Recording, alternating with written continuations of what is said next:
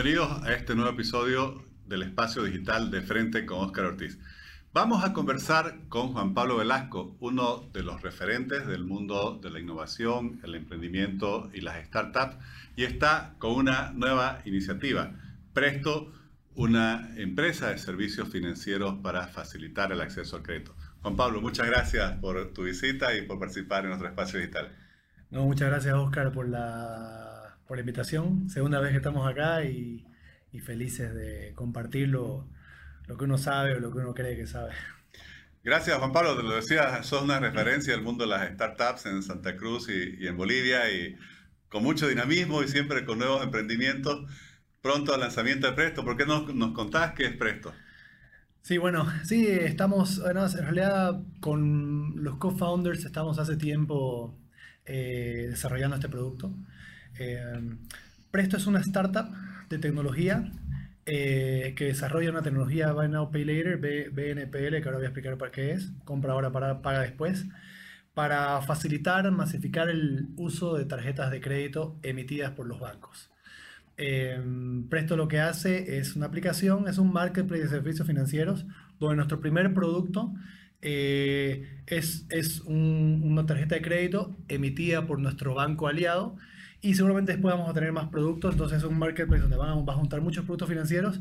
Y nuestro primer producto es una tarjeta de crédito porque creemos que, eh, bueno, sabemos que la tarjeta de crédito es el medio de pago más famoso del mundo, sabemos que el acceso a la tarjeta de crédito y la penetración en Bolivia es de las más bajas del mundo, una de las más bajas de, la, de, más bajas de Latinoamérica y de las más bajas del mundo, y eso no puede ser. Entonces, eh, fiera a lo que siempre hemos hecho, de lo que siempre hemos querido hacer al menos, algunas cosas nos ha ido muy bien, otras cosas no tanto, es solucionar problemas de la sociedad y obviamente eh, generar un impacto y cambiar el status quo de algunas cosas que creemos que se pueden cambiar. Entonces básicamente eso es, es una, una aplicación donde te la vas a descargar, vas a subir, subir tus documentos y el banco se encarga en darte tu tarjeta de crédito en tiempo récord y con requisitos mínimos. Ahora, me gustaría que nos expliques, Juan Pablo, qué es lo de innovador en esta tarjeta de crédito, porque tarjeta de crédito en el país hay hace mucho tiempo, si bien deduzco pues de lo que decís que hay una oportunidad todavía porque hay un mercado aún muy limitado. ¿Qué tiene de nuevo, qué tiene de diferente Presto? Sí, eh, la propuesta de valor que tenemos como Presto son varias, pero sí es verdad, la tarjeta de crédito está hace 20 años y se usa, si bien en Bolivia hay muy pocas, pero bueno, se usa. Lo que tiene Presto es que ha desarrollado una tecnología compra ahora, paga después, buy now, pay later, donde vos eh, cuando te compres, hagas una compra en cualquier comercio, es una tarjeta respaldada por Visa, es muy importante decir, eh, que es aceptada a nivel mundial. Entonces la tarjeta, la tarjeta Presto es una tarjeta aceptada a nivel mundial, tenemos el, el, respaldo de Visa, cosa que costó demasiado, pero también fue como una, como una gran victoria. Y mm, lo que tenemos, hemos desarrollado una tecnología Buy Now Pay Later donde, donde vos Buy Now Pay Later, donde vos eh, elegís en cuántas cuotas podés pagar tus compras mensuales. Por ejemplo, compras algo de 100 bolivianos y cuando toca el pago, vos puedes elegir si querés pagarlo en 3 cuotas, en 6 o en 12. Lo maravilloso de esto es que si elegís en 3 cuotas es sin interés. Y es una tarjeta que no tiene costo de mantenimiento, no tiene costo de emisión y mm, con requisitos mínimos, obviamente avalados por ley, eh, puedes tener tu tarjeta Presto emitida por el Banco Nacional de Bolivia y, y podés elegir la opción de pagar en tres cuotas sin interés. O sea que es básicamente el préstamo que todos queremos. Es gratuito y es sin interés. O sea, hasta 90 días no pagaría interés, no tendría costo financiero. Si compraste 100 y elegís en tres cuotas sin interés, pagás 33.3333. Qué belleza. Y decías que en Bolivia proporcionalmente todavía hay muy pocas tarjetas de crédito en el mercado. Eso es porque hay dificultades para acceder a ellas. ¿Qué facilidades harían ustedes para que las personas puedan acceder y de qué montos estamos hablando? Yo creo que la banca ahí, eh, la banca tradicional, eh, ha intentado hacerlo, no ha podido.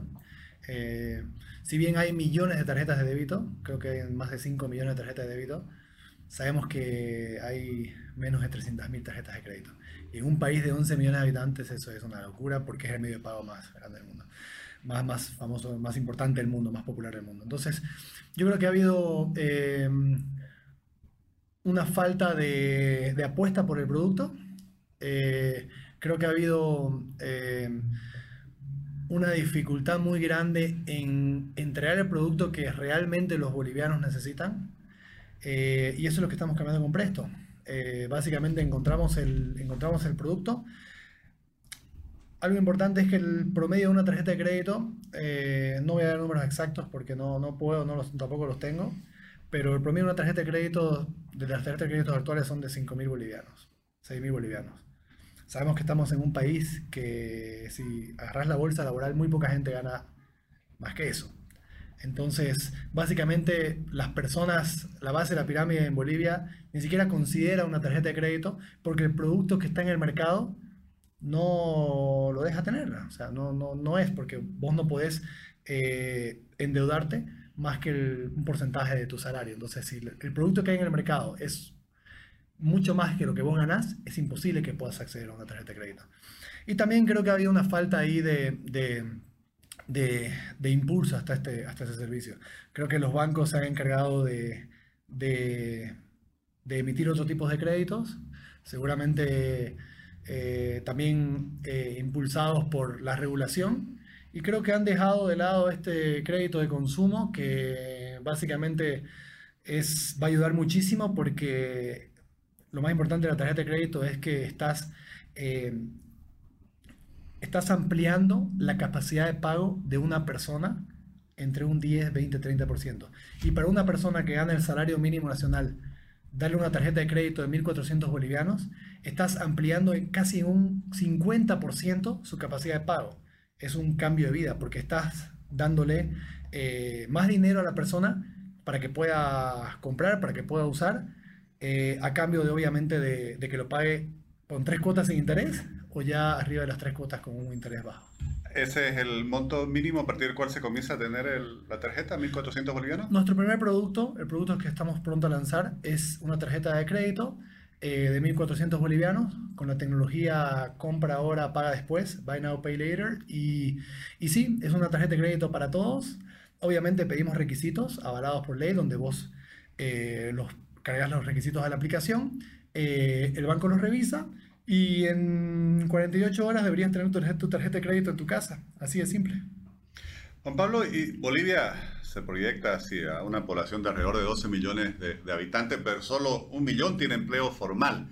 Quizás eso también explica por qué muy pocas personas pueden acceder al, crédito en el sistema financiero. Ese 80% de los bolivianos que trabaja fuera de la formalidad, ¿puede acceder a un tipo de producto como Presto? Puedas acceder y esa es una propuesta de valor muy importante para nosotros. Eh, emitir una tarjeta de crédito para simplemente para las personas que eh, están en este universo que vos decís, de un millón de habitantes, sería dejar a 10 millones de personas fuera del, del scope. Y lo que queremos hacer nosotros es incluir a estas personas en servicios financieros a través de la tecnología de calidad y de primer nivel. Entonces sí, obviamente pidiendo los requisitos que te pide la ley, eh, ingresos recurrentes, un trabajo, un ingreso, eh, NIT, eh, un bien, cualquier cosa que tengas que demuestre que tenés respaldo y que recibís ingresos, por supuesto podés. Porque mm, un, empresario unipersonal que tiene un NIT, que paga impuestos en régimen simplificado, ¿por qué no puede acceder a una tarjeta de crédito? Si está en la banca, si es una persona que está en el servicio financiero, si tiene su tarjeta de débito, si paga impuestos, pero no tiene AFP porque no es un empleado en relación de dependencia. Es más, él da trabajo quizás en relación de dependencia. Una persona que tiene un kiosco en el mercado un puesto en el mercado. Si tiene un movimiento grande, un flujo grande y tiene ingresos y los demuestra y está dentro del sistema financiero, ¿por qué esa persona no, tiene, ni siquiera considera acceder a un tarjeta de crédito? Porque no existe el producto para esa persona. Bueno, Presto es el producto para esa persona. Qué interesante. Juan Pablo, eh, antes de iniciar la entrevista conversábamos que has cumplido ya 10 años en este mundo de, las startups, de los emprendimientos digitales. Obviamente, seguramente Pedidos ya ha sido, digamos, lo, eh, no sé, el logro, no sé si hasta este momento, por lo menos, más, importante, pero eh, nos podrías contar, porque hay mucha gente muy joven que nos ve por las redes, ¿cómo han sido estos 10 años de, de recorrido por el mundo del emprendimiento y las startups? No, increíble, sí, justamente 2023 se cumplen 10 años Yo volví el 2013 de afuera, de vivir afuera, de trabajar afuera. Eh, y sí, cofundamos eh, con mis socios una empresa de delivery, Net Comidas, que bueno, fue una empresa que tuvo mucho trabajo, muchísimo trabajo, una empresa muy chica, con un, muy, muy, un, player no relevante, si se quiere, en, en, el, en el ecosistema del delivery, porque éramos muy chicos. El crecimiento también no fue exponencial durante 3, 4 años, pero sí teníamos crecimiento.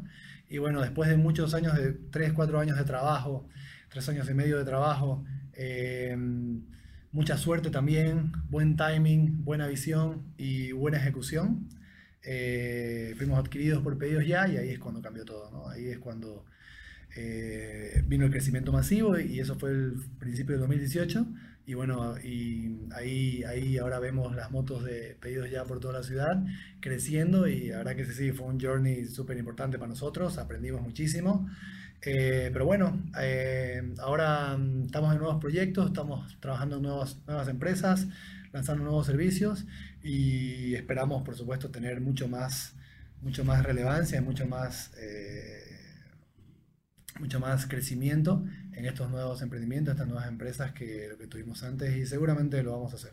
No sé si sería posible que, que nos comentes qué otros emprendimientos eh, estás desarrollando. No, bueno, yo ahora estoy trabajando en Django. Django es una aplicación de ride hailing que conecta empresas de taxi y taxis con usuarios. Eh, lanzamos Django en La Paz en septiembre del año pasado nos fue increíble. Lanzamos en Santa Cruz en finales de diciembre este año y está creciendo muchísimo. Eh, estamos, está yendo muy bien. Ahora también lo estamos lanzando en dos países más de Latinoamérica, eh, en Perú y Guatemala.